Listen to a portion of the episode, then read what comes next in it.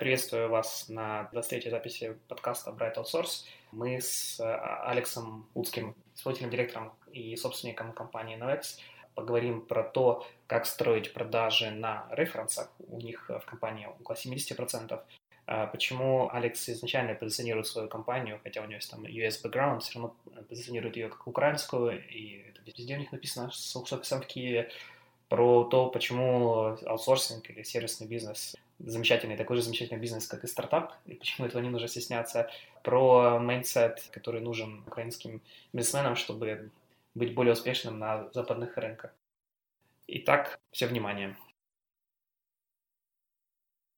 Алекс, привет. Приветствую. А с нами на связи в подкасте Алекс Луцкий, э, компания Innovex, основатель и, я так понимаю, исполнительный директор. Начнем с привычного в наших подкастах предыстория, история жизни.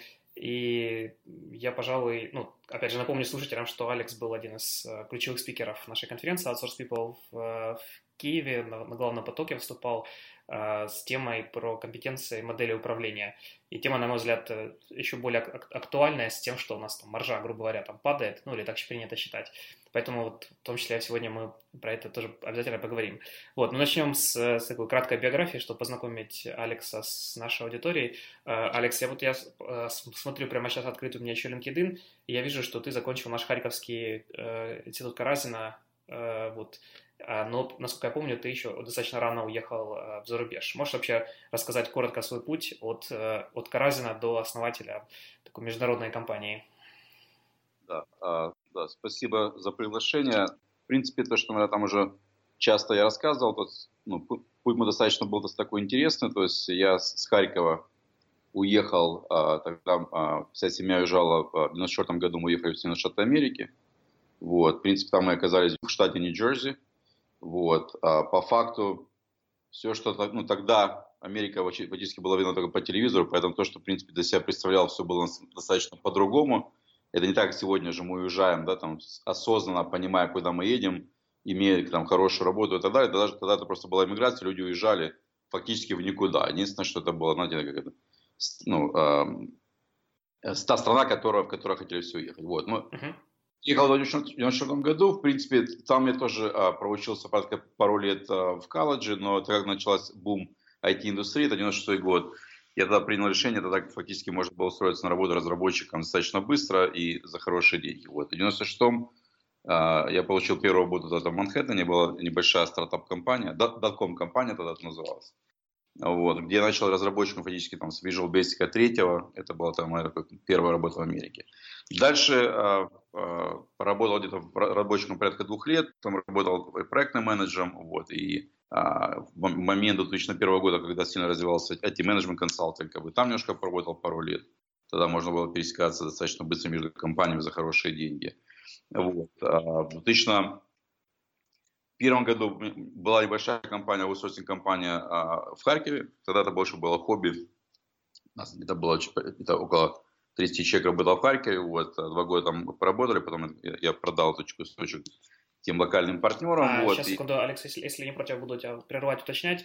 Ты, да, получается, еще в 2001 году уже открыл аутсорсинг компанию, да, в Харькове? Ну, да, тогда это было больше хобби, потому что я, я работал уже там а, в одной из больших, ну, по-моему, в сети-групп, и просто было, был потенциальный клиент в Америке, которому был интересен аутсорсинг, мы там, можно сказать, такой, построили такую небольшую компанию, и работали фактически одним заказчиком. Но опыт, опыт небольшой был, вот, два, два года я поработал, потом понял, что это все не масштабируется. Если это как бы имеешь как хобби, соответственно, там э, мы э, разошлись, вот, и я пошел дальше в, corporate environment как бы американской компании, там дальше развивался до 2009 года. То есть работал в разных компаниях, э, и, наверное, там последняя компания, в которой работал, то есть она непосредственно была клиентом э, компании Global Large.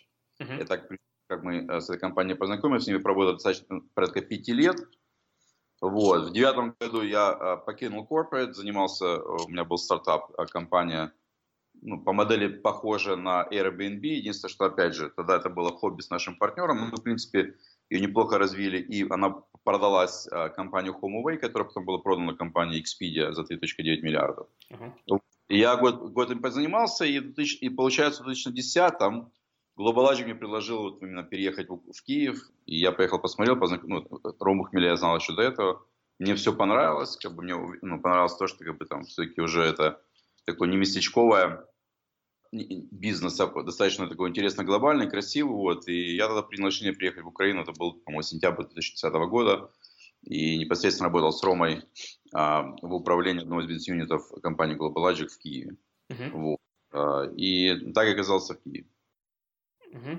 То я смотрю по, по профайлу на один год, да, ты задержался, а потом... А, нет, это правильно, Vela Vacation, это было, это, я смотрю, у тебя еще, это тоже был какой-то там стартап или что это был за проект? Это, это, это, это travel компания, которую я сказал, которая была продана потом. А, я понял, нечто, нечто похожее. Ага. Я проработал, да, буквально год, и так э, все там сошлось, что э, у меня была возможность уехать обратно в Штаты или, э, в принципе, тогда звезды так сошли, что было решение как бы создать новую компанию, компанию Innovex. Вот. В принципе, почему была, была такая идея, потому что когда я поработал глобальный год, я реально посмотрел не только стороны заказчика, то, что я видел про последние 10 лет работы не только с Украиной, я работал с Индией, там, и с другими восточноевропейскими странами. Была возможность посмотреть именно отсюда, как отсюда все работает, что реально мы можем, чего не можем, да, на что обращать внимание, как можно немножко поменять саму индустрию, потому что сама вот эта как бы offshore outsourcing, даже как бы сам keyword, он уже достаточно такой немодный. Вот. И вот тогда возникла идея как бы новую компанию по модели, она, может, не сильно отличается от других аутсорсинг компаний, но идея в том, что мы фактически как бы хедкодом называем вот именно в Киеве, потому что я считаю, что в этом бизнесе основной актив находится непосредственно там, где находится разработка, да, то есть sales, как бы там, и все остальные маркетинг, это понятно, но если вот основной актив не работает, то все остальное, в принципе, оно как бы ну, в, этом, в этом бизнесе не работает. Поэтому и, и, фактически я остался в Украине, последние пять лет живу в Киеве, вот, поэтому часто езжу по разным странам с заказчикам э, и э, в Штаты. Вот, но основной получка как бы активно находится у нас в Киеве. Мы там за последние 4 года выросли в компанию, ну, 4,5 года выросли в компанию 300 человек. У нас достаточно много достаточно таких якорных, ну, как бы name clients, да, сейчас не буду их называть по имени, вот. И мы достаточно сейчас быстро развиваемся. План компании на этот год вырасти до 500 человек, а, и к этому уже есть как бы, все предпосылки с точки зрения больше понимания сегодня подписания договоров и открытых вакансий. Угу, здорово. А, а у вас офис только в Киеве или? У нас основной э, офис в Киеве, а, это как бы основная локация, в принципе, та локация, куда сегодня там заказчики, ну, давай скажем так, у нас фактически, ну, клиенты, с которыми мы сегодня работаем, как, понятно, что кост-фактор важен, но большинство компаний, с которыми мы сегодня работаем, мы работаем в основном там, в гейминге, в финтеке, в этеке, и, конечно, больше интересует качество и скорость найма. Поэтому мы приняли решение, даже когда посмотрели в регионах, допустим, там, если смотреть даже Харьков, Львов, в принципе, на, на, так большой разницы в цене, в принципе, нету. Вопрос, наверное, опять же, как ты всем этим управляешь. Ты управляешь так, что это можно, и, и, можно иметь в Киеве то, что сегодня находится в Харькове, то, ну, понятно, что для заказчика все-таки там первым приоритете все-таки там Киев, потому что он проще точки комьюта uh-huh. там, и так далее. Вот. Поэтому, да, основной офис у нас в Киеве, у нас еще есть небольшой офис в Николаеве, он достался нам а, а, по наследству после, мы, когда, после покупки игровой компании, а, мы сделали точно в 2015 году, как бы человек, человек 20 работал в Николаеве, больше это офис там сфокусирован на э, гейминг, то есть это артист, э, э, тестировщики, вот, ну, как-то так. Угу. Окей. Сразу вопрос. Э, то есть я смотрю и в, LinkedIn, и ты сейчас позиционируешь Innovex компанию как с ну, хедквотером в, в Украине. В то же время э, многие, я знаю, несколько там, только я знаю несколько компаний, которые делают сайты своих э, небольших фирм, там, там размера, как моей компании, это 50, может быть, там 100 человек, и они полностью там мимикрируют, делают вид, что они американцы, да, то есть они на сайте нигде не пишут упоминания про Украину, вот, хотя, ну, ты, наверное, наоборот, да, то есть ты, в общем-то, уже, у тебя mindset очень близкий к, к американскому, но ты так не делаешь. Можешь прокомментировать, почему они это делают, и ты так не делаешь? Делать вид, это же как бы до момента, то есть вопрос получается, с кем заказчиком вы сегодня работаете. Если вы работаете с заказчиком, то, в принципе, вообще все равно, где вы в Америке, в Украине, в Китае или где мы там, Зимбабве, да, то в этом случае можно ставить любой адрес на сайте, клиенту не, не принципиально, ему, скорее всего, таких клиентов важно там цена вопроса, и все, да, когда мы, вот. Если, мы, если мы работаем сегодня с э, большими клиентами, стратегическими, то, в принципе, не важно, что мы пишем на сайте. Важно то, что э, в реальности происходит, и до момента, когда клиент приходит, начинает или приезжает в Украину, ему а, понятно, важно там, а, важно больше там не где мы э, физически находимся с точки зрения там хедквотера, важно понять, что компания должна быть иностранной, потому что все, что касается liability и вопросы intellectual property и так далее, это важно для заказчика. Вот, поэтому э, большинство компаний работают сегодня, подписывают договора именно с теми юристами, где это право достаточно ну, прозрачно. То есть это Америка, да, там Европа. Вот. А дальше получается вопрос уже не где физически компания имеет адрес, там в Нью-Йорке, в, в Калифорнии или в Киеве, а непосредственно где находится, наверное, тот менеджмент, который сегодня может дать гарантии, да, э, качества и э, такого long-term партнерства с заказчиком. Мне вот это кажется более важным. Потому что на сайте можно ну, писать разные вещи, и понятно, это все проверяется. Рано или поздно скроется, ну да. Да, если, если работать с большим заказчиком, он делает ну, достаточно простую deal, как бы там достаточно видно, там, какая вы компания, где вы зарегистрированы и все остальное. Это все быстро открывается, поэтому здесь достаточно все просто. Сегодня, ну, понятно, есть, есть все возможности регистрировать компании, где не захотят. Вопрос не в этом. Вопрос, вот даже у нас был кейс э, с потенциальным клиентом, когда мы э, конкурировали с еще с двумя компаниями в Украине, и у них получается как бы там, ну, там основной менеджмент или там CEO находится либо там в Штатах, да, а здесь как бы там центр разработки. Вот. И это, конечно, хорошо, да, потому что там ты там нашел клиента, сказал, вот есть там центр разработки в Киеве. Но когда клиент, клиенты приезжают в Киев, здесь очень важно именно, а, кто находится здесь. Потому что CEO, который приехал просто продать, ну, это а, немножко другое, чем когда CEO или там CTO или там основной кор команда находится там, где непосредственно будет находиться разработка. И то, что мы да, вот я увидел тогда в Global Logic, и Global Logic сейчас очень много поменял, начал больше делегировать, да, там в регионы, что в принципе правильно. То есть это единственный путь как бы развития. Нужно делегировать регионы, чтобы регионы могли сегодня самостоятельно управлять ну, основными вещами а, заказчика. Потому что если не делегируется, это становится очень дорого и, ну, и неоправданно. Поэтому для нас как бы, э, ну, мы, не, мы не стесняемся говорить, что мы, э, находится в Киеве. Вот, хотя у нас есть офис сегодня в Тель-Авиве, и в Сан-Франциско, и в Нью-Йорке, и в Саус-Каролайне, да, и э, в Лондоне. Но это а, именно те офисы, которые сегодня занимаются именно маркетинг бизнес-девелопмент. Есть, может, там пару офисах уже сегодня у нас появляется так называемый ансайт, какие-то команды небольшие. Но headquarter, откуда идет у нас основная экспертиза, и где я физически нахожусь сегодня, это, это Киев. Uh-huh. А, Алекс, вот такой вопрос. Я когда недавно мы организовали такой совместный роуд-шоу в Берлин, и я когда приходил на встречи с потенциальными заказчиками, и когда они меня спрашивали, ну, расскажи, что у тебя за компания, ну, я там э, начинал рассказывать и понимал, что, по сути, наверное, вот я в, в, в таком своем питче не выделял основные там преимущества на, или там отличия от других компаний. Ты немножко начал про это говорить, а можешь ли вот назвать три основных, там, не знаю, отличия от подобных компаний твоей или от других аутсорсинг-компаний, если они есть? Ну, если брать... Э, Для заказчика, да.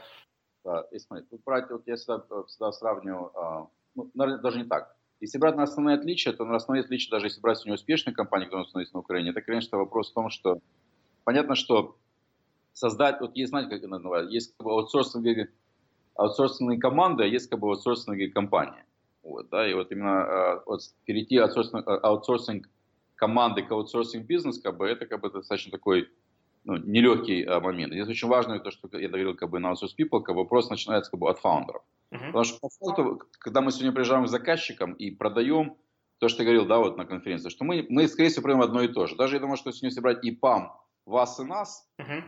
мы с точки там, что мы сегодня предлагаем, ну, практически там плюс-минус то же самое. Может, мы немножко находимся в разных индустриях, да, может, у нас как бы, у нас, да, у нас есть разный скилл компании, но в целом в конце а, всего этого питча как бы заказчика интересует украинский как бы талант наших инженеров, да, как бы там масштабирование быстро, там ретеншн команд, ну и, соответственно, качественное delivery. Вот. И в этот момент очень важно получается для потенциального заказчика ну, фактически поверить э, не только в sales pitch как бы, э, данной компании, а поверить ну, давай скажем, в продавца, который приехал, что это человек, который реально понимает, а, needs а, бизнеса, да, и вот есть, знаешь, как, как любой бизнес строится, он обычно строится на отношениях, да, допустим, там, а, продавца с покупателем, uh-huh. да, и здесь вот важно, допустим, если продавец, как бы, это тот человек, который, ну, в котором покупатель найдет именно, как бы, соратника, да, именно в этой ситуации, как бы, в этом, мне кажется, есть фишка продаж, потому что все остальное там, ну, понятно, что есть нюансы, когда там, клиенты ищут именно э, компанию, которая, там, допустим, там, имеет там, э, экспертизу, допустим, в финансах и, там, Если это большой банк, понятно, что для них там э, будет только интересовать там, не знаю, EPAM был потому что по-другому другие компании просто не придут дедил получения этого контракта. Да. Но если брать, допустим, обычного заказчика, здесь очень важна как бы экспертиза и очень важно то, что мы, допустим, часто продаем, как бы это команда. Даже не SEO-компания лично я, допустим, а команда, которая, когда приезжает заказчик на офис, мы показываем, что мы сегодня реально имеем ту команду, которая может обеспечить полный цикл, начиная от, от, от operation, кончая delivery, полный цикл качественного delivery. Вот. Если он в это верит, как бы, и верит в личности конкретных людей, а это очень важно, в этом, мне кажется, есть успех. Угу. Алекс, я знаю, что сейчас многие компании отказываются от модели аутстаффинга и работают только по модели аутсорсинга, да, то есть когда они издают там не просто там человека часы, а типа говорят, мы поставляем решение, и ну, это преимущественно на fixed price, который переходит на Time Materials. Ну, таким образом они говорят, что мы на, набиваем экспертизу и позиционируем себя как компания, которая поставляет solution, а не часы. А вот какое твое отношение, к какой модели ваша компания работает? Ну, смотри, я здесь как бы вот тоже недавно с кем-то общался. Понятно, что компании позиционируют себя, вот, допустим, Ciklum в свое время сказал честно, там, мы, мы аутстаффинг, да, и мы вот, там, даем заказчику возможность как бы, собрать хорошую команду, которую вы сами управляете. По идее, то есть они просто пришли и честно об этом сказали. По идее, ну не, не по идее даже, а в целом, если посмотреть на индустрию нашу в Украине, то я думаю, что 90% индустрии это есть аутстаффинг. Можно по-разному продавать. Можно продавать как аутсорсинг, можно продавать как time and materials, можно продавать как cost plus, то, что делает цикл. Но в целом, как бы, ну, по специализации компании, что сегодня происходит? Это в основном, как бы, и, ну, фактически есть аутстаффинг, когда ну, заказчик приходит, и мы набираем как бы, качественную команду, да, иногда это, мы называем это такой менедж аутсорсинг, когда а, мы непосредственно как бы управляем командой, работаем с заказчиком, отвечаем за качество. И то, что народ вот в Бродиновых, куда мы сейчас пытаемся как бы двигаться, где мы, например, а, не распыляемся там по всем потенциальным э, как бы, там, экспертизам, мы там выбрали себя там три основных ключа, например, гейминг. Вот, и в гейминге как раз у нас есть а, достаточно неплохая экспертиза, где мы можем, и мы сегодня как раз это делаем, именно продавать именно экспертизу, когда у нас есть команда, есть там арт-директора, там тех там артисты или там менеджеры, которые разбираются в гейминге и работают заказчика, и заказчиком выполняют ну, очень много функций, в которых это именно такой, мы называем это managed аутсорсинг. Вот. А дальше, ну, опять же, что можно по-разному это называть, но сегодня я думаю, что мы еще не дошли до момента, когда заказчик может нам прийти и отдать полный цикл разработки, да, то есть мы, скорее всего, больше всего заказчик приходит, у них на их стороне есть какой-то product owner или там какой-то тех lead или там, не знаю, head of R&D, и э, как бы там все компании не говорили, то есть в основном, как бы, если посмотреть там по рынку, это достаточно такой массивный um, аутстаффинг. В этом как раз ничего плохого нет, это тоже бизнес-модель, которая сегодня работает не только в Украине, и, ну, э, и во всем мире, а, где сегодня аутсорсинг предоставляется, мы просто пришли к тому, что аутстаффинг это как бы такой, такой bad keyword, да. Uh-huh. По идее, это бизнес-модель, которая работает, зарабатывает деньги. И сегодня, если посмотреть там на успешные компании, то же самое EPAM, не знаю, GlobalLogic или Luxoft, как бы, ну, публичные компании, значит, получается, э, если компания выходит на IPO и их там market cap растет, говорит о том, что эта бизнес-модель рабочая. Mm-hmm. Значит, говорит о том, что есть э, достаточно большой demand, и он будет дальше продолжаться, и, и как бы это ни называлось, аутстаффинг, или аутсорсинг, или time and materials, как бы, на это есть demand, как бы, это есть бизнес-модель, модель, которая приносит сегодня зарабатывают а, компаниям деньги. Вот. Поэтому, но единственное, что а, то, что мы, наверное, пытаемся сделать, то, что я говорил до этого, мы там, для того, чтобы там, не входить в, в ту же самую как бы, ситуацию, как другие компании, мы пытаемся, конечно, а, двигаться в тех индустриях, которые нам понятны, где у нас уже есть как бы, наработанная экспертиза. Где-то, это, где-то в этой же индустрии приходит заказчик, и его, ему интересен аутстаффинг.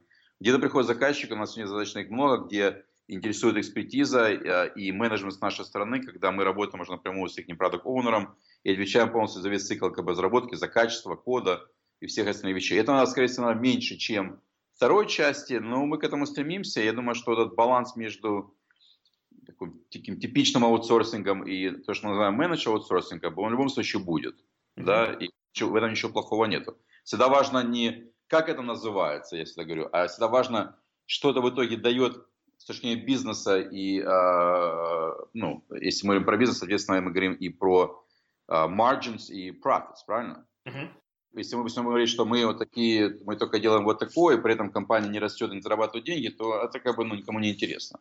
Интересно в основном на выходе в итоге, э, если брать опять же, если мы смотрим на успешные компании, что вот даже взять циклом, да, то есть модель, которая не снер, да, она может как бы плохо звучит, но она, она успешная, и компания выросла там 15 лет. Лучше, лучше, лучший показатель, да, наверное. Да, людей завела достаточно большого инвестора и дальше продолжает двигаться. Я считаю, это как бы является результатом проделанной работы. А как это называется? Ну, я считаю, я что... понял. А, да, то же самое аутсорсинг или там remote agency или что-то еще, но туда же. Алекс, э, смотри, вот э, у меня два вопроса сразу на одну тему практически. Вот ты рассказал э, во вступлении, что ты еще там в 2001 году делал аутсорсинг компанию, как хобби ты ее продал, потом ты там запускал стартап, насколько если там, не изменять мне память, ты тоже говорил, что это как, как хобби было, да, по-моему, и ты его тоже продал. А, вот, и, соответственно, у меня два вопроса. Первый вопрос, э, как вообще можно создавать бизнесы и потом продавать как хобби, потому что, на мой взгляд, это все-таки, ну, это достаточно сложные вещи, за которые нужно следить, вкладываться, этим болеть, и просто вот если ты работал там в корпоративном мире, и потом свободное время делал в бизнесе, то мне это не укладывается. Собственно, как ты делал полноценный бизнес и как хобби, это первый вопрос. А второй вопрос, э, мы затронули тему аутстаффинга, там неприличное слово аутсорсинг и прочее. Ты поработал как со стартапе, ты поработал с аутсорсом, то есть правильно ли я понимаю, что ты выбрал э, осознанно ну, сервисную вот эту индустрию, потому что ну, она показалась тебе более интересной, прибыльной, или просто прокомментирую, потому что тоже знаешь, что есть такое типа вот течение, что аутсорсинг это плохо, а стартапы это хорошо, и вот давайте там как мыльный пузырь надувается. В общем, вот такие два вопроса про хобби и бизнес и аутсорсинг против стартапа как раз вот э, ты правильно очень сказал, потому что когда мы и продали его как хобби. Мы когда сегодня там с моим бывшим партнером как бы обсуждаем, как бы, мы тогда в тот момент не приняли достаточно такого политического решения уйти э, с, ну, с компанией, где мы работали, да, и зарабатывали хорошие деньги, уйти, да, и реально войти в эту ситуацию не как хобби, а как полноценный бизнес. И а, даже, ну, потому что мы просто заходили в этот бизнес в 2006 году, когда еще по факту даже HomeAway еще не было, да, там были там компании, они до сих пор присутствуют, там, VRBO, а, которые потом были куплены компанией HomeAway. Поэтому мы достаточно неплохо развивались, но при этом это было хобби. Поэтому я говорю, что мы даже продали как хобби, потому что если это было... А, к нам когда пришел HomeAway, он нам просто предложил купить а, за акции, тогда они же были публичная компания, наша а, компания. Я не знаю, что такое HomeAway, расскажи. Ну, HomeAway это достаточно такая большая, это как Airbnb, ага же одна, одна из больших на Vacation Rentals э, компаний, которая сегодня ну, присутствует на рынке, они э, public company uh-huh. и так далее. Вот. Они, нам предложили, они нам тогда предложили купить за акции. Мы тогда подумали, что зачем нам акции, лучше мы возьмем как бы кеш. Вот. И спустя, по-моему, там два года, мне как раз мой партнер прислал ссылку, что Expedia купила HomeAway за 3.9 миллиардов долларов uh-huh. в Валуи. Вот. Поэтому, соответственно, ну, это, ну, продажа была, но она была такая, она, ну, это были неплохие деньги, но это не были те деньги, если вы этим занимались реально как бизнес. Uh-huh. Это же касается, поэтому ну, в любом случае, ну, любой, э, любое хобби, как бы, оно должно, если оно не переходит именно в бизнес, понятно, что он, он или просто заканчивается на каком-то этапе, или там может там посчастливиться и будет возможно, допустим, что-то продать. Скорее всего, даже ты продаешь это не как бизнес, а может продаешь просто как какой-то там э, актив, там, или просто есть большой. У нас была большая база хоумонеров и травелов, которые там за последние там, ну, там, 8 лет собрали. Там HomeAway это было интересно. То есть им не было интересно и наши технологии и все остальное. Поэтому в любом случае, наверное, если там сегодня там а, есть желание что-то построить, как бы нужно понимать, что это минимум 5 лет такого э, тяжелого труда, как бы, и, и очень важно именно dedication, как бы, какую-то одну конкретную вещь. Потому что mm-hmm. когда если там, занимаешься сразу там тремя направлениями, то оно по факту ничего не взлетает. То есть нужно реально вот именно проинвестировать свое время там, ну, все остальные вещи, то, что мы сегодня даже, там, даже читаем в книгах, да, успешных эти компаний, что это единственный путь успеха, да, когда, нужно, ну, когда ты увлекаешься ситуацией. Теперь вот на вопрос, то, что касается, почему не стартап, почему аутсорсинг, то есть для меня, э, я не смотрю как бы, ну, с точки зрения именно названия, я смотрю с точки зрения той бизнес-модели, которая мне, например, понятна с точки зрения деменда, да, а, первое. Второе, опыта, потому что когда ты заходишь в какой-то определенный а, бизнес, ты должен четко понимать, например. То есть заходишь в аутсорсинг, ты должен понимать, сколько здесь сегодня есть опыт вообще понимания, что такое сервисный бизнес. Mm-hmm. Понимание, что сегодня нужно западным заказчикам. Какой у тебя есть нетворк сегодня, позволяющий тебе с нуля создать какой-то минимальный фундамент, чтобы можно было привлечь даже тех потенциальных дорогих слов в Америке, которые к тебе придут и будут на тебе работать. Почему? Потому что даже привлечь хорошего сейла, это не вопрос, когда ему там 10 тысяч долларов э, в год. Это вопрос, допустим, для него, или он сможет ли 200 тысяч с тобой заработать.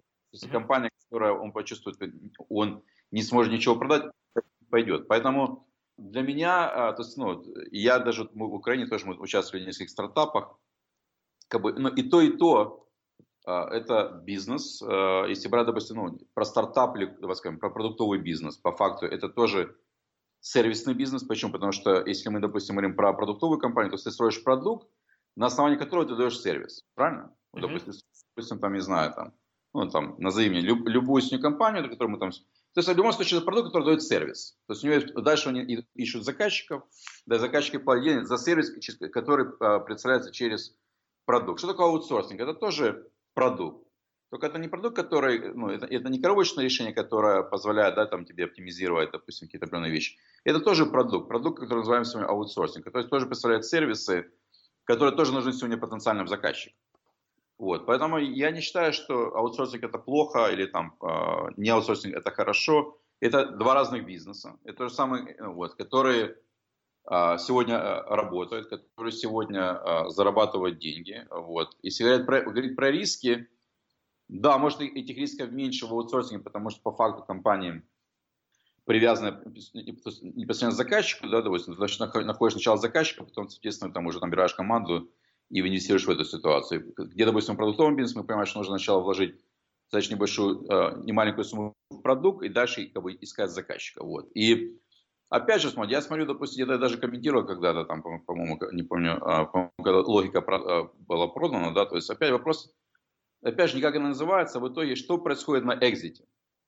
Вот я смотрю, допустим, сегодня, ну, если брать, допустим, по Украине, смотрю, допустим, сегодня аутсорсинг компании, допустим, и ПАМ, понятно, экзит, IPO, потому что 2 миллиарда у них, не помню, там, Луксов, там Global который там был продан, сейчас было продано 48% э, какой-то канадской э, э, фонду. Э, Логика, которая была продана недавно какой-то французской большой компании. То есть очень много есть как бы успешных, ярких экзитов.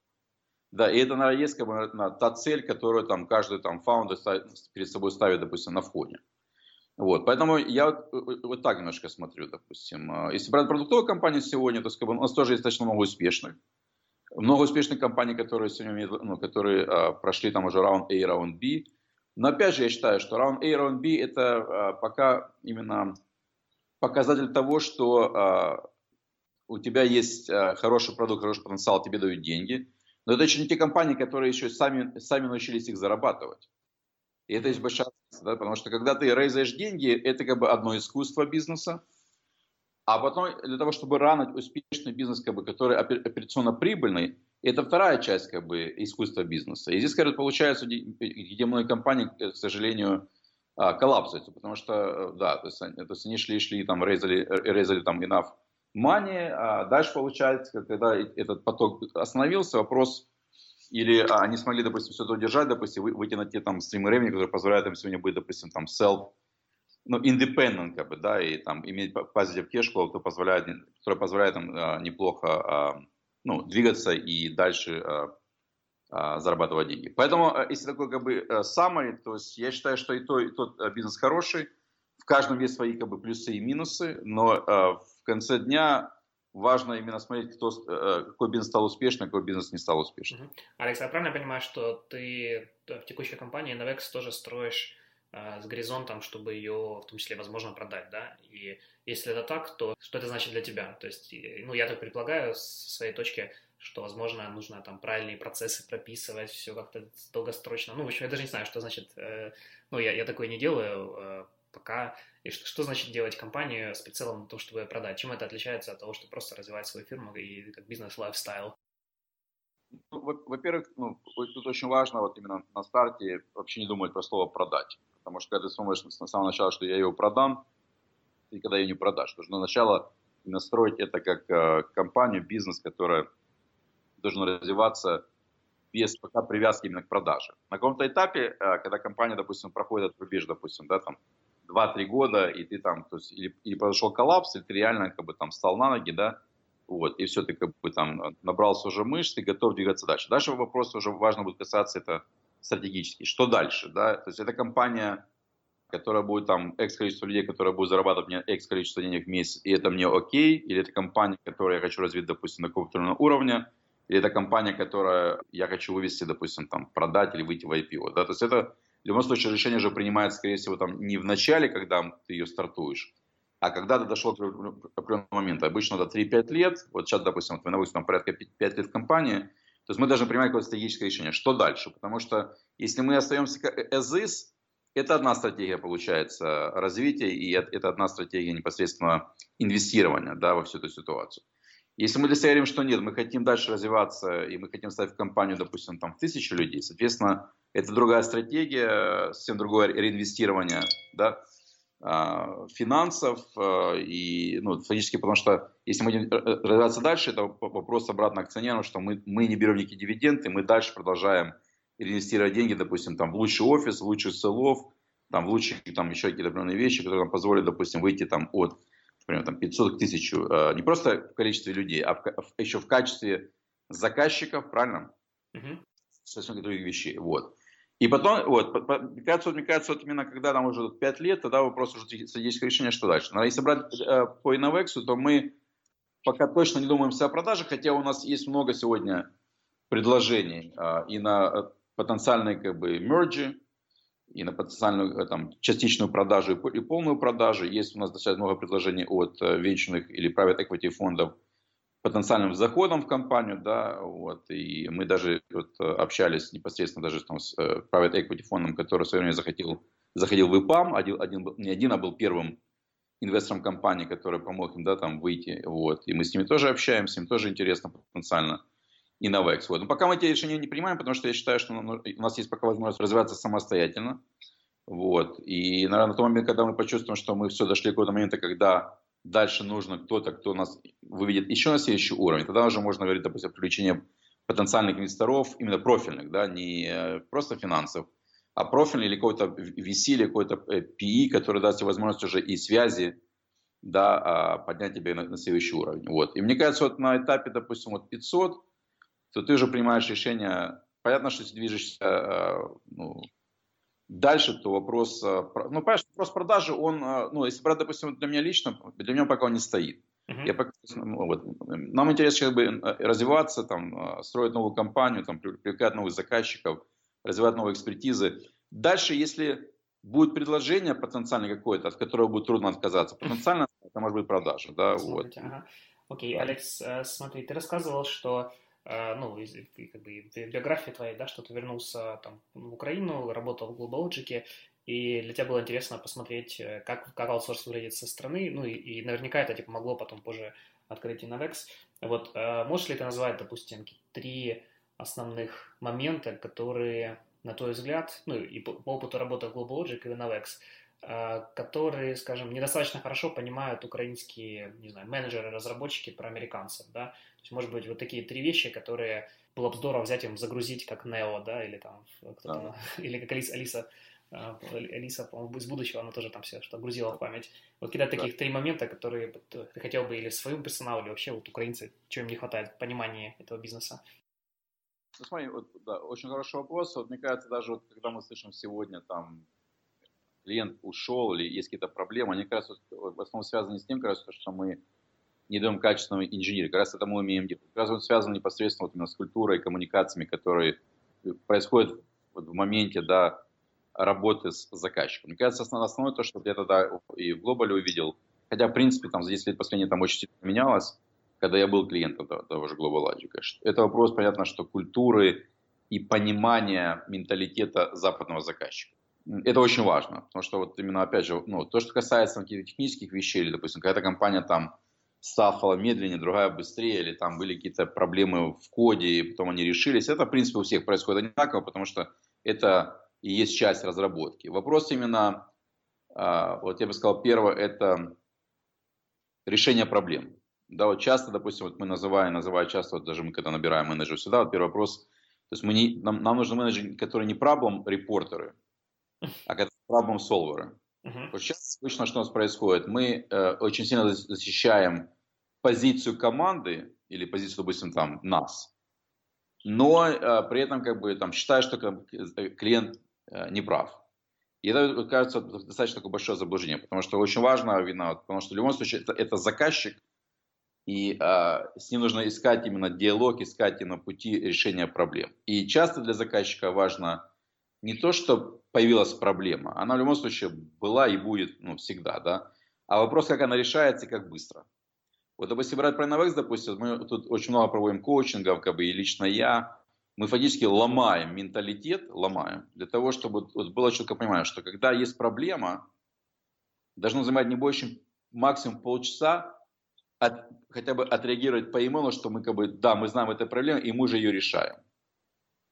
И это заказчику больше, ну, это для заказчика такой наш именно, именно это, это лучше, чем само даже решение проблемы. Он понимает, что, что мы это видим, и мы где-то там где-то спрятались, не пытаемся входить в какой-то диалог, что вы не правы, а должно быть вот так. То есть мы, вот у нас даже был кейс недавно, мы просто позвонили заказчику в течение пяти минут сказать, что да, это был наш фейл, мы над этим работаем, дайте нам буквально на часов, мы все исправим за свой счет. Uh-huh. Мы все сделали, мне CEO написал email, сказал, что ну, this is why we work with Innovex. Это, это первое. Получается вот именно а, вопрос именно а, вот, вот вопрос а, решения проблем, да, это, наверное, первая часть.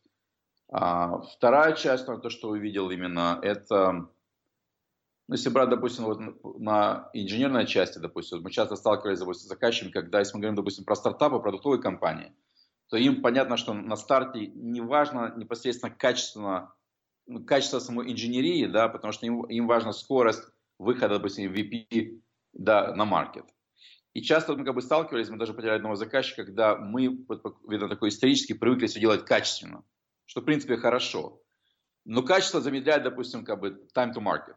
Uh-huh. И клиент, нам не нужно это качество, нужно как бы, нам нужен time to market сейчас. Когда мы выйдем на маркет, допустим, и там рейзаем там раунд A, и, и, и все понятно, да, понятно, что нужно качество самой инженерии. И вот мы точно тоже достаточно сильно с этим боролись и, и не смогли это побороть, когда ну, мы просто исторически не привыкли делать плохо сразу. Ну, как бы не то, что плохо, а именно вот сказать, что да, то есть мы то есть э, качество убираем в сторону, важно сейчас, допустим, показать, там, не знаю, какой-то MVP быструю, да, там, и клиент показал, все понравилось, дальше получается уже приходить такую более глубокую разработку. Это, наверное, такая вторая часть, а, то, что я увидел. И третья, ну и третья, а, ну, мне кажется, я думаю, что это как бы основные две. Именно э, принять, ну, вообще принятие решено. Но третье, я бы сказал, такое более общее, это именно вопрос в целом культуры, которая непосредственно вообще влияет на вот то, что мы сегодня говорим, допустим, с ними, как там вырасти из 100 человек, допустим, в тысячу, да. Это как раз вот, наверное, тот, тот момент, который очень важно, когда очень важно а, выстроить ту корпоративную культуру компании, которая сегодня будет продаваться потенциальному заказчику начиная там от офиса, кончая там менеджментом и все остальное. Потому что если мы говорим про больших заказчиков, то это все заказчики, которые приезжают в Украину, да, непосредственно уже не просто там по имейлу с тобой торгуются, там это 5 долларов или 7 долларов сейчас, а они приезжают в Украину и смотрят на тебя как на стратегического партнера. И тут очень важно, чтобы было все, которое говорит ну, этому заказчику, что это компания, с которой я, я хочу именно выстроить как бы long-term partnership. Да? И здесь очень важно получается, опять же, не over, то, что я часто вижу, допустим, как бы, когда мы пытаемся oversell то, что клиент, в принципе, уже видел там много-много раз. Например, в Innovation, допустим, когда приезжают на цех, мы вообще, я даже не, не показываю никакую презентацию. Uh-huh. Почему? Потому что, а, ну, если я говорю, что ну, уже ну, презентация у всех, у всех одинаковая, они красивые и, и, и говорят, в принципе, одно и то же. Клиент их видел уже тысячу раз. То есть мы, когда приезжаем заказчик, мы, мы сразу приходим к диалогу, что непосредственно, какой, какой сегодня челлендж у, у клиента присутствует, и как мы можем ему помочь достаточно быстро. И мы переходим сразу в такой вот именно конструктивный диалог. Часто я вижу, допустим, начинается эта презентация, 40 слайдов, и, и вот, э, вот то, что я называю body language заказчика. Когда заказчик уже показывает, потому что все заказчики американские, они более толерантные и не могут грубо ответить, да, они там mm-hmm. показывают жестами, там, body language, что все, все, окей, I got it, а мы все равно продолжаем как бы там до каждой запятой там идти по каждому и пытаться все это продать. По плану, да. План был, презентацию я должен ее все презентовать. Вот. Поэтому тут очень важна именно вот культура общения, да, вот это называем body когда ты фактически читаешь заказчика, даже когда он тебе не говорит, он просто показывает тебе как бы, ну, своим как бы телом, что да или нет, или плохо, или мне не нравится, или там все, давай дальше и так далее. Вот это как бы то, что на момент, который тоже сегодня присутствует э, у нас, да, и вот его нужно тоже постепенно э, приводить в то состояние, когда ну, особенно сегодня, когда достаточно все понятно, когда модель аутсорсинга фактически уже продана, нужно просто за полчаса продать, продать, показать то, что реально клиент захочет э, дальше общаться. Вот это как бы момент, наверное, третий, когда еще не хватает вот именно культ общения, продажи заказчика. Угу. А, Алекс, тоже мы, ну и ты затрагивал в докладе, и тоже понимали мы тему про, про важность личности, да, основателя компании И то, что, пожалуй, ну, там, есть, есть, есть такое мнение, я тоже и записывал предыдущий подкаст, тоже вспоминал про это, что рост компании ограничен ростом развития собственника, да, то есть вряд ли, вряд ли компания может перерасти а, собственника. Ну, не знаю, согласишься с такой фразой? Ну, по-моему, это даже от тебя тоже это звучало. И если да, то тогда э, ты затронул тему, что вот как-то говорился, что ты проводишь коучинг для людей. Ну, в общем, такой вопрос, так правильно сформулирую. Как ты развиваешь э, middle management своих PM, селзов? Как ты, собственно, работаешь над теми тремя пунктами, которые ты озвучил? Есть ли у тебя системный подход? Или если это не системно, как, как ты все это делаешь? Или просто беседуешь с ними? Или на ошибках учишься, учишь их? Эм, да, давай, давай, ну, в принципе, вот, если про эти три пункта, то мы непосредственно, ну, давай начнем с первого. То есть вопрос именно фаундера, понятно, что э, вопрос фаундера очень важен на старте, потому что фактически, ну, даже любой сегодня там а, потенциальный инвестор, как бы фактически там в начале, если, допустим, это seed investment или там angel, он фактически инвестирует, наверное, больше даже фаундера, чем, ну, фаундера в идею, да, в основном фаундера, потому что а, ну, в начале. Поэтому понятно, что в начале очень важно именно от фаундера сам запуск, потому что просто прийти, привлечь деньги сегодня, давайте я, я фаундера сейчас наберу, там, не знаю, 5 слов, которые мне будут продавать, но эта ситуация не работает. Поэтому от фаундера очень важно в начале построить фундамент этого бизнеса. Дальше, а, понятно, зависит как бы, от опыта этого фаундера, потому что фаундер был технический, то, в принципе, его миссия выполнена на, на моменте построения, допустим, там, продукта, да, и дальше, получается, ну, нужно непосредственно искать уже команду, там, SEO, которые реально а, могут дальше все это продавать. Вот то, что я даже сегодня часто вижу в Украине, вот я общаюсь с разными ребятами, там, вот в разных инкубаторах и так далее, очень много талантливых ребят, да, вот именно инженеров, то есть, ну, какие-то нереальные вообще продукты, проекты, даже я там многих уже там сильно не понимаю. Но у вас основная проблема получается? Проблема в том, что получается, как бы, то есть технически они как бы на ситуацию построили, а дальше вот, ну, именно переход от продукта к бизнесу, да, это достаточно такой вот сложный момент. И тут получается какая проблема? То есть, получается, или нужно резать очень много денег для того, чтобы фактически набрать команду, да, там, там CEO, там, CMO, там, CTO, там, хедов еще кого-то, штата, которые будут дальше все продавать, вот, да, или, соответственно, нужно выкупить, допустим, там, эту, там, э, этот IP, да, и дальше, как бы, раздать деньги, допустим, команду, которая будет дальше что-то продавать.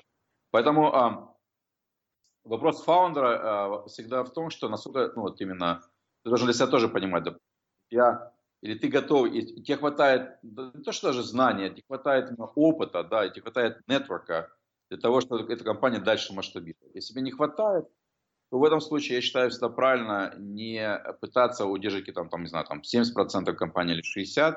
Важно, даже пускай у тебя останется 15, допустим, допустим, там даже успешных сегодня там Facebook или, например, там Google, у них там сколько там, 15-17%. То есть э, привлечь именно и отдать часть наверное, тем, тем, которые реально смогут твою компанию дальше двигать вперед. Тебе, тебе не нужно от этого уходить в сторону, ты можешь оставаться на борде или можешь оставаться где-то в управлении, но дай возможность кому-то э, из этой компании построить на то, что там ты когда-то себе мечтал. Потому что по-другому э, ну, это переходит в ситуацию, когда это я фаундер, это мое, и ты, там, я вижу тоже кейсы по Украине, там 15-20 лет компания, там ну, на, на одном месте крутится, там, я понимаю, что там даже, может, ничего не зарабатывать. Вот. Это тоже касается, наверное, там а, вопроса фаундеров. А, если брать вопрос именно те моменты, которые я перечислил, то есть мы очень много тратим как бы, времени, и, я думаю, что и, и финансов для того, чтобы все-таки ломать вот эти стереотипы. Почему? Потому что если мы сегодня говорим, что мы работаем с западными заказчиками, мы должны вообще ничем не отличаться менталитетом западных заказчиков. Uh-huh.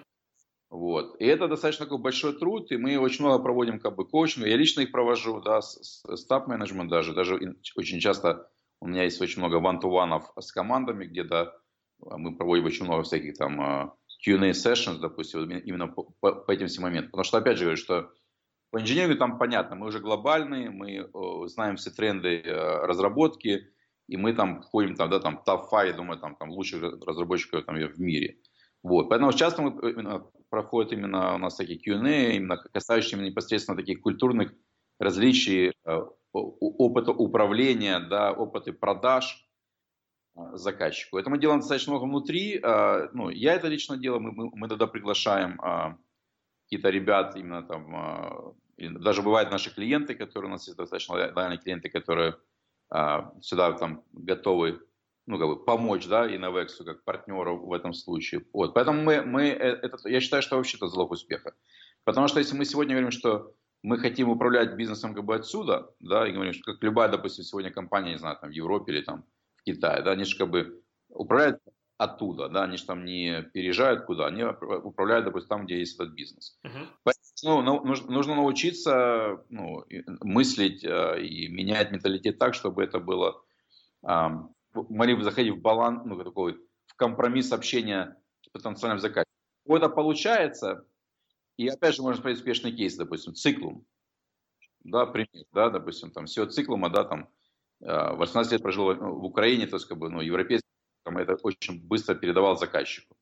Успех, да, допустим, за, за то же самое и ПАМ, да, там, Карл Раб, который в свое время был, так и так далее. То есть кейсы есть, поэтому тут э, не ряд чего, что ну, не всегда важно именно показать, допустим, что там, мы где-то лучше, не знаю, там, в инжиниринге или в рекрутменте. Очень важно показать, что мы понимаем заказчика, и мы, э, те партнеры, которые готовы э, входить в компромиссы, искать решения, а не выставлять какую-то жесткую позицию, э, где мы, где клиент не прав, а мы во всем э, правы. Вот. Поэтому, мне кажется, вот это очень важный момент, как бы мы как раз вот на, на это ставим достаточно большие ставки и обучаем, и, и ищем тот менеджмент, который сегодня с точки зрения soft именно, даже не так, то есть мы ищем людей, которые по корпоративной культуре, по культуре ну, э, личности больше нам подходит, чем даже по техническим каким-то качествам. Потому что технически можно, можно подтянуть, да.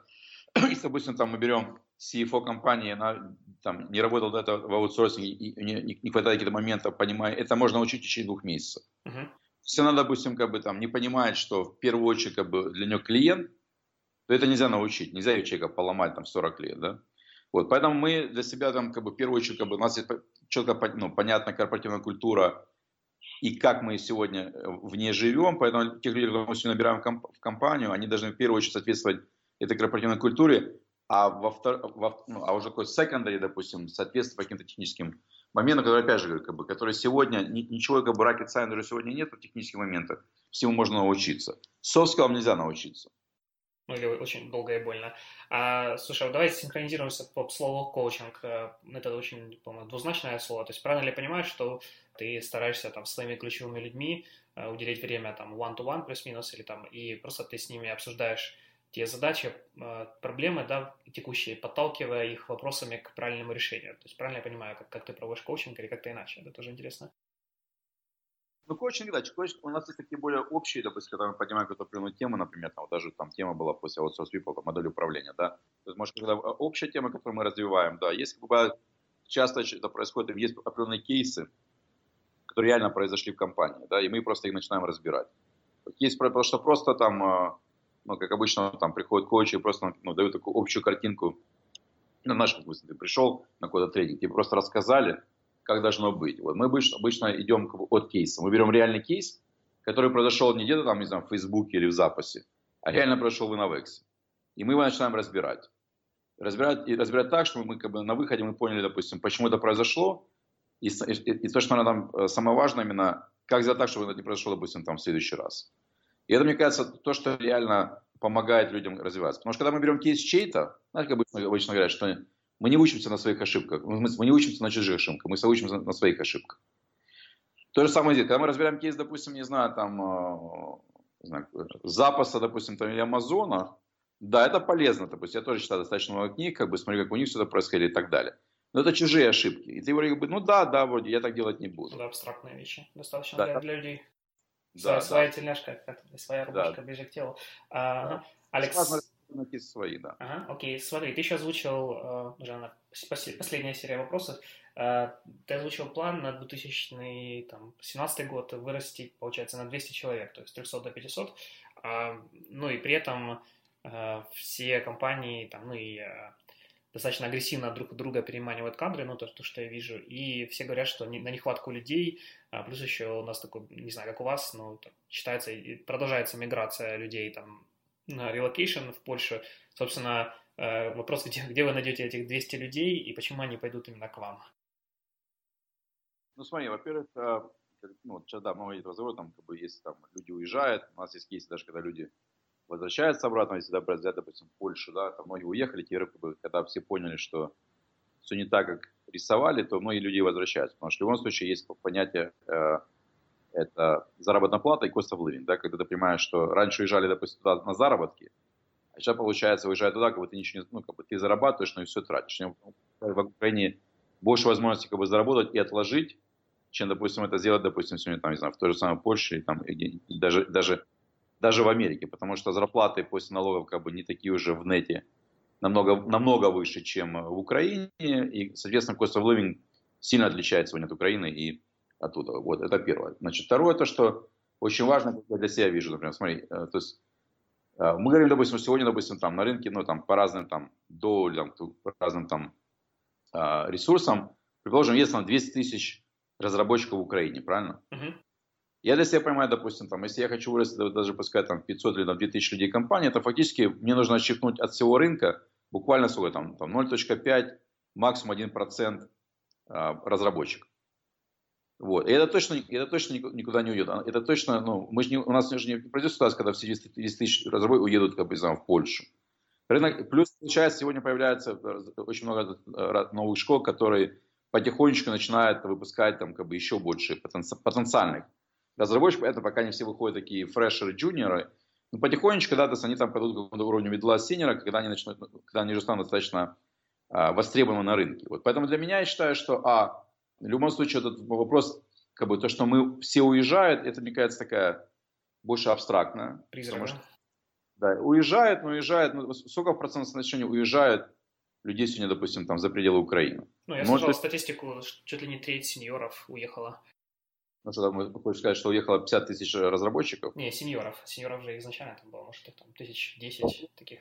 Да, уезжают, как бы, но в любом случае, там, я думаю, что уезжает там максимум, там, 3-5% уезжает, а 95% остается в Украине и продолжает дальше здесь как бы жить. Поэтому это первое. Второе, а, как я сказал, да, там, а, мы здесь смотрим, допустим, там есть рынок, нам не нужно весь рынок забрать. Нам не нужно 200 тысяч разработчиков Украины, нам нужен рынок, допустим, там, если мы видимся в Украине, там, не знаю, там, там, например, там 2000 людей, он точно всегда будет. Это второе. Два, три. А, почему мы сегодня, я бы сказал, даже неплохо с этим справляемся. Мы очень, ну, очень в свое время и сейчас очень много как бы проинвестировали и продолжаем дальше инвестировать именно в, в, в инфраструктуру и engagement и retention как бы, наших сотрудников. Mm-hmm. Мы не просто их набираем, мы очень много э, им сегодня пытаемся давать зарплата плюс-минус тоже одинаково, неважно, где ты сегодня работаешь.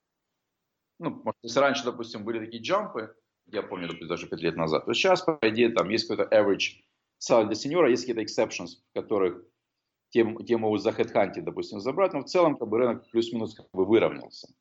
И тут получается, возвращаясь, наверное, опять же, модель конкурировать именно моделью управления, куда входит и как мы, как, как мы engaging, как мы ретейнаем, да, что мы делаем для того, чтобы они работали, допустим, сегодня у нас, или там, например, там, не соседней башни.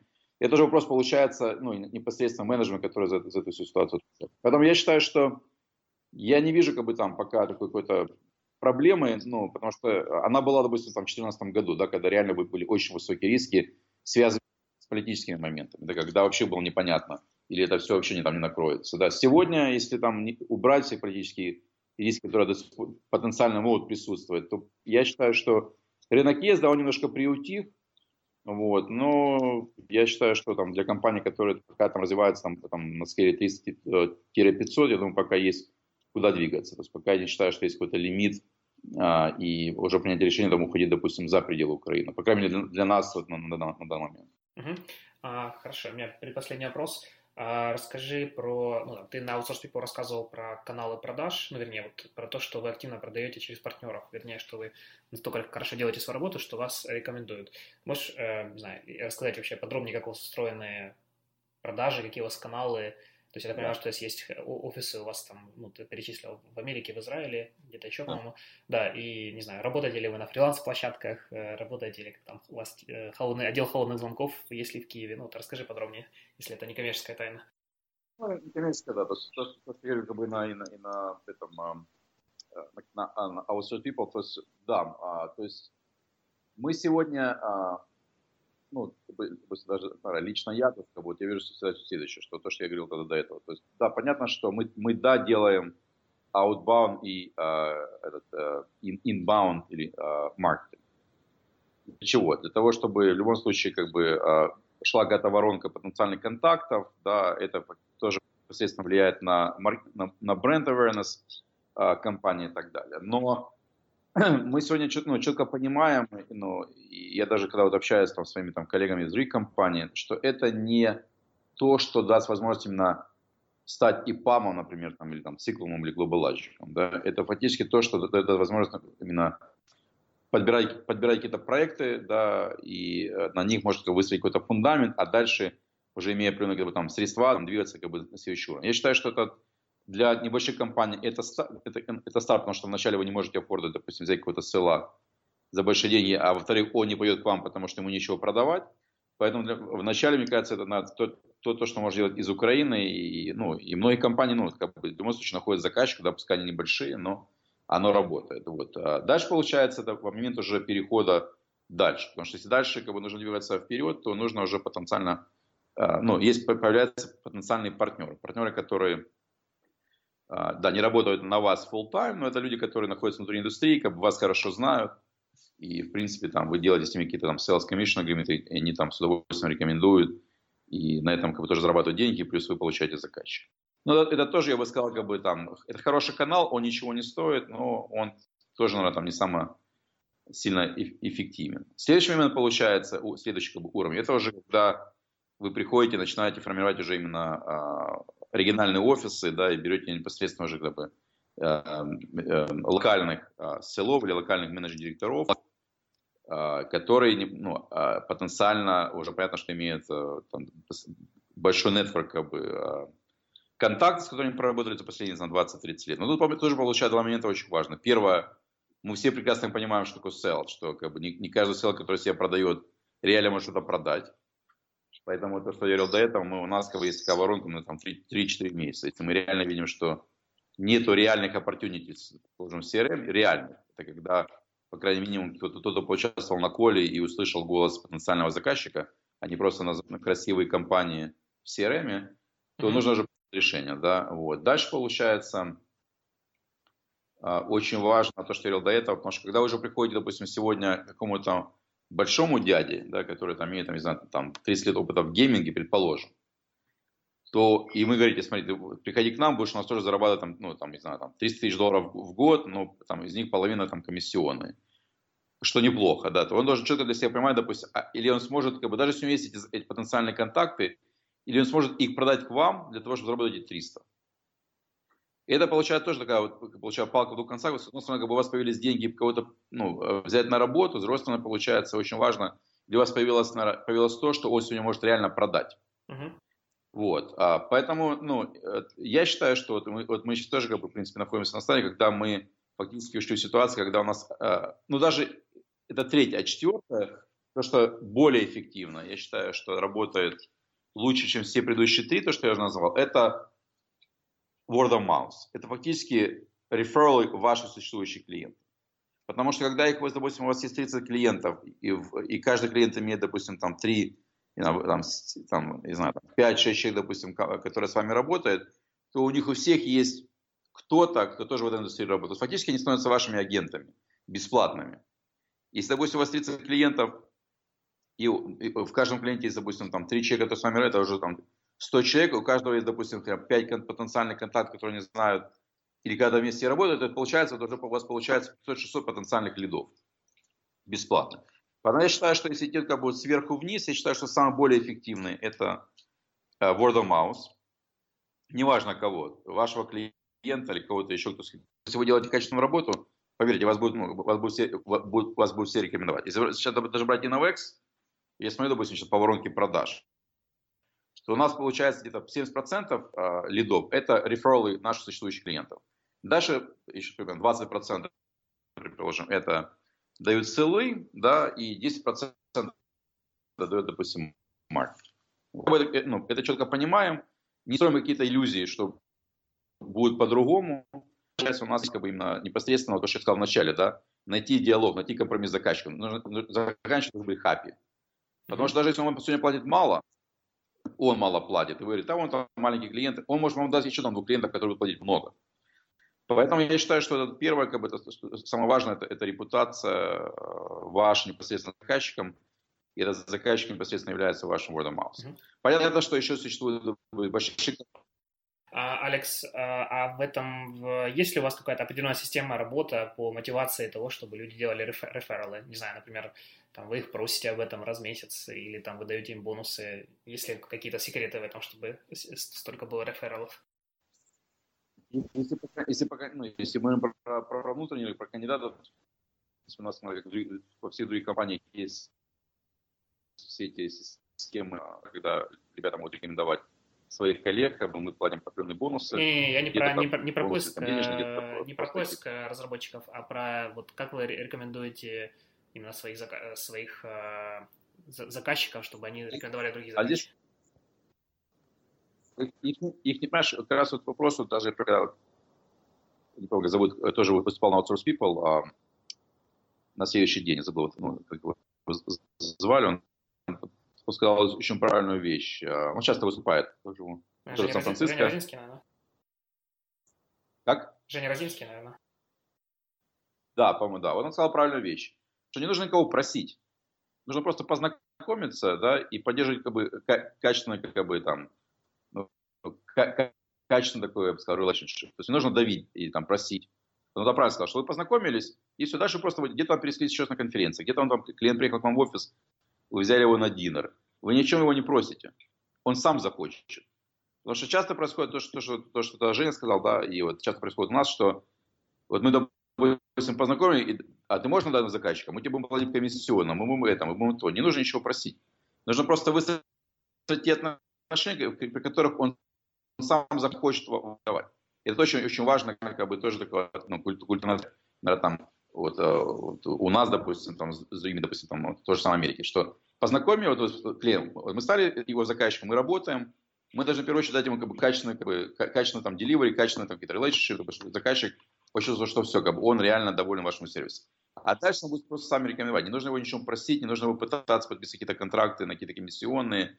Он, он сам а, к вам придет и скажет, допустим, у меня есть потенциальный клиент, я хочу вам, вас его порекомендовать. Если захочешь какие-то комиссионные, он тоже вам об этом потенциально скажет. Ну, давить, говорит, давай, давай, мы такие, давай, давай, точно не нужно, потому что это только его там подвинет в сторону, точно это делать не будет. То же самое сказал, сказал Женя, что выстроить, выстроить отношения, ну, как вообще по жизни, правильно, нужно выстроить отношения, как бы они, как бы ROI, он позже происходит, он не приходит на, на первый день знакомства. Даже когда вы едете на конференцию, допустим, да, вы едете на конференцию, вы, вы знакомитесь там, получаете, знаю, там 200 там, этих бизнес-карточки, вам все что обещают, не нужно, не, не ждите, что они вам сразу что-то, что, ну, дадут вам бизнес прямо, прямо завтра. Просто нужно выстроить ту систему, опять же, это вопрос уже к маркетингу, который, э, что мы их не потеряли. Да, допустим, когда вы собрали, допустим, 100 карточек, а нужно сделать так, чтобы мы их, не передавили, допустим, нашими там запросами, давай, давай, давай. С другой получается, очень важно, чтобы мы их не потеряли. То есть нужно выстроить ту модель, которая позволяет легонечко с ними контактировать, пересекаться, и оно может произойти работает в этой компании, может человек придет в другую компанию, и, и, и нужно будет что-то аутсорсить, тогда он вам точно о вас вспомнит, точно вам вернется. Окей, okay, Алекс. И последних у меня, у меня личные, личные два вопроса. Ты рассказывал, что ты переехал из, из Штата, вернулся в Украину, ну и живешь тут уже пять лет, э, хотя наверняка ты мог бы, может быть, с неким ущербным бизнесом, согласно твоей логике, ты мог бы жить в Штатах и там приезжать иногда. И многие вот э, рассказывают, какой в Штатах высокий уровень сервиса, все такое, а Украина, типа, ужасное место для жизни. Но ты же сознательно выбрал здесь. То есть можешь прокомментировать это, насколько тебе комфортно живется, то есть в Киеве. Ну, я считаю, что, опять же, я тоже сейчас читал последнее на, на Фейсбуке, по-моему, Андрей Колодюк выставил, как бы, там была такая реакция на то, что, что все уезжают, что где-то хорошо, здесь плохо. Но я считаю, знаете, если послушать, хорошо там, где нас нет. Приезжаем сегодня и когда много с всеми бытовыми вопросами, там присутствуют. Поэтому я бы не сказал, что в Украине плохо. Да, тут есть определенные моменты, там, а, там какие-то бытовые моменты, и все, что происходит сегодня в стране. Но, допустим, лично мне, допустим, Киев очень нравится. Я считал, что мне приезжали заказчики а, с Аризоны первый раз. И они говорят, мы тебе просто завидуем. Как бы, ну, потому что, ну, я считаю, что Киев как бы, достаточно красивый город, здесь очень много ну, шикарных гостиниц, ресторанов, как бы, то есть люди там достаточно ну, неплохие там, ну, с точки зрения там, сервиса, поэтому я ну, в Америке прожил достаточно много времени, как бы, то есть часто езжу там в другие страны, я считаю, что плохо. Нужно вопрос просто expectation, да, что ты ожидаешь как бы, от этой страны, или ожидаешь от самого себя. Вот все, когда ты две вещи как бы, ну, э, складываешь, то тогда четко понятно, допустим, где тебе будет более комфортно. В Украине, допустим, или там Силиконовая долина. Все вопрос от expectation и планов на будущее. Вот. Для меня лично, допустим, моя семья здесь живет, как бы, то есть, э, ну, у меня здесь очень много друзей, которые также вернулись а, и прожили там какое-то время. То есть я не считаю, что здесь плохо. Просто нужно ну, четко, опять же, определить себя, а, ну, а, твои expectation, что такое хорошо, что такое плохо. Вот и все. Но, опять же, допустим, как бы там тоже хорошо. Ну, хорошо, когда ты тоже зарабатываешь, э, зарабатываешь и у тебя как бы все складывается для того, чтобы быть хорошо. Поэтому я, я не сказал, что плохо или хорошо, вопрос именно вопрос больше, и на, опять же, ожиданий а, от а, того, что ты хочешь получить ну, там, в ближайшем будущем от своей там, в своей личном в жизни или в целом, допустим, в работе. Угу. А, окей, и то есть ты рассказывал, что, ну, коротко, что тебе нравится Э, бизнесе. Можешь ли ты рассказать, ну и очевидно, что если ты вырастил уже такую крупную компанию, такие амбициозные планы, то, скорее всего, тебе оно зажигает, тебе это нравится делать. И если это так, то что тебя зажигает и нравится больше всего делать в этом бизнесе? Ну, мне больше нравится то, что, э, ну, чем начинаю там хороший аутсорсинг бизнес? Потому что аутсорсинг бизнес дает возможность тебе быть настолько diversify, а, э, регионально и с точки индустрии. То есть мы каждый день ты знакомишься там с новыми а, регионами, да, допустим, там. То ты был, работал в Нью-Йорке, потом работаешь в Сан-Франциско, потом работаешь в Аризоне, в Лондоне, в Норвегии, в Израиле там, и так далее. Да. Возможность получается фактически там путешествовать как бы, и общаться как бы, с разными людьми, с разными компаниями. Вот. Ну, в этом как бы есть, знаешь, там плюс еще сорсинг, потому что это дает возможность не только фокусироваться, получается, на там вот мой продукт, я делаю B2C, я фактически даже заказчика своего не вижу, да, там я делаю хороший маркетинг, у меня э, там, ну, все достаточно неплохо. В аутсорсинге это такой B2B бизнес, когда есть возможность все-таки общаться с разными людьми, то есть мы сегодня общаемся там бывшими фаундерами каких-то компаний, там какие-то новые CEO, у каждого свой, опыт, своя какая-то жизненная цепочка, это достаточно интересно. Это, это ну, нравится лично мне, потому что вот даже за, за, за последние пять лет, то есть я очень много научился именно работая, да, вот с разными заказчиками, с разными экзекутив этих компаний, да, которые, как, ну, которые каждый по-своему построил бизнес, который есть, у каждого есть какой-то свой определенный опыт предыдущий и так далее. Вот это то, что мне, в принципе, драйвает и нравится как раз именно в аутсорсинг бизнесе. Потому что э, э, вот если брать, допустим, B2C, то там фактически ты, у тебя есть, да, там продукт и интернет. И внутренняя такая команда. А вот в сервисном бизнесе, вот B2B, есть возможность именно встречаться, общаться именно с разными людьми, с разными компаниями, с разных индустрий. Вот, это то, что, в принципе, меня привлекает и драйвает, это первое. То, что мне нравится, что э, если брать, допустим, команду внутри Novex, что ну, ну, команда тоже достаточно очень сильно замотивирована. И это, та команда, те ребята, которым тоже интересно не, не ковыряться в чем-то одном, а вот именно им нравится то, что у нас, достаточно такой э, интенсивный такой, ну, не только рост с точки зрения, допустим, там, revenue а, или там клиента, а больше с точки зрения там, принятия решения внутри компании. Мы не просто там сидим, да, и приходим, получаем удовольствие от работы. Мы реально там, ну, умеем э, и учимся принимать какие-то быстрые, иногда легкие, даже тяжелые решения. И это как бы дает такой, такой турбулентность компании, где реально тебе интересно. Да, и, соответственно, люди, которые мы все ищем в компании, это те, которые хотят именно находиться постоянно, ну, не постоянно в турбулентности, да, но, по крайней мере, чтобы она присутствовала. И это то, что то есть мы ищем как бы тех, которых драйвает именно турбулентность, а не драйвает такой, знаешь, именно такое спокойствие и там, такой, такой стабильный там, рост или такой просто такой флат Э, развития в компании. Угу. Окей. Хорошо, Алекс, и, не знаю, напоследок, может, э, если ты, тебе что-то хочешь еще добавить, э, пожелать аудитории, напомню, что это в основном а, собственники небольших компаний, небольших средних, там, от 5 до 100, может, 200 человек. А, может, что-то хочешь им порекомендовать, пожелать для, для их развития, и, возможно, даже какие-то книги, которые ты там читал в последнее время, которые тоже тебя вдохновили на а, достижение ну, я бы хотел пожелать э, всем, в принципе, что не нужно бояться или стесняться, то, что мы сегодня обсуждали, что там, вот я там запускаю аутсорсинг компанию, это плохо. Это неплохо. Это бизнес, и тут, как бы, э, опять же, то, что я говорил до этого, это бизнес, который нужно развивать, как бы, и двигаться вперед. Поэтому точно не нужно там прислушиваться и э, входить в какую-то депрессию, что там аутсорсинг это плохо. Вот, то есть, э, вот, поэтому вот, это первое. Второе, то есть, ну, нужно четко понимать, как бы, и сегодня очень много, как бы, уже есть книг, и даже не то, что книг, как бы, есть уже очень много живых кейсов, компании даже в Украине, по которой можно сегодня, не нужно ничего. Вот я когда общался с э, одним из, из инвесторов, как бы, ну, и ПАМа в свое время, то сказал, он сказал меня, не нужно ничего придумывать, уже все, компании многие же этот путь прошли. И то, что тебе кажется, сегодня ты сделаешь как бы по-другому, то есть, как бы, это, это как бы тебе кажется. По факту ты смотришь тому, что уже делали другие. Потому что, да, там, есть определенная модель, как бы, которая там плюс-минус все идут. Поэтому часто иногда нужно все-таки учиться э, именно не на своих, а на чужих ошибках. Если ты уже эту ошибку сделал, где-то прими, скажи, что там, в принципе, ну, скорее всего, так оно и должно быть. Вот. Это, это, это наверное, то, что тоже немаловажно. Это, позволит как бы сэкономить очень много денег и времени, да, там, а, при, ну, во время роста вашей компании. То, что касается книг, как бы, то есть я, наверное, нового ничего кого сегодня не скажу, потому что многие уже прочитали кучу книг. Вот. А, наверное, такая основная, которая меня там в свое время, в свое время вдохновляла, это была а, книга «Запас». Мне именно ну, нравилось, как, как вот именно как путь, который они проходили, да, достаточно тяжелый.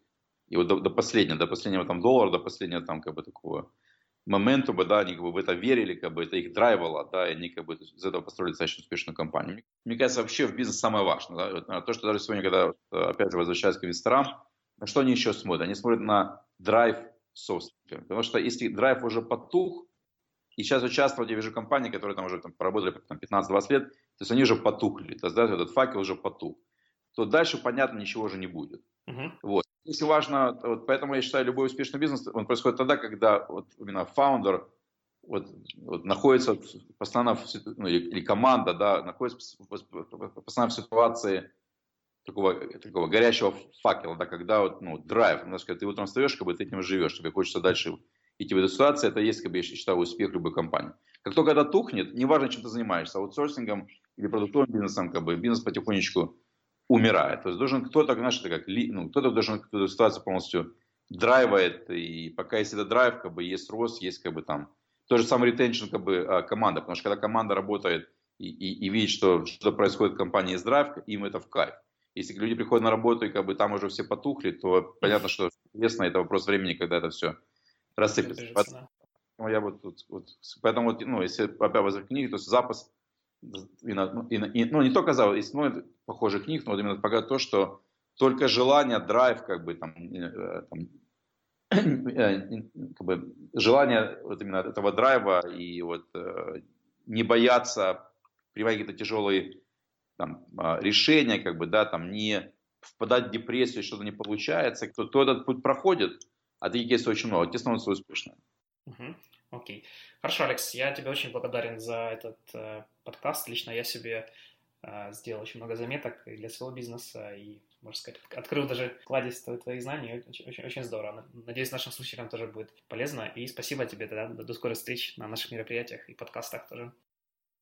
Я понял. Да, все, до связи, пока.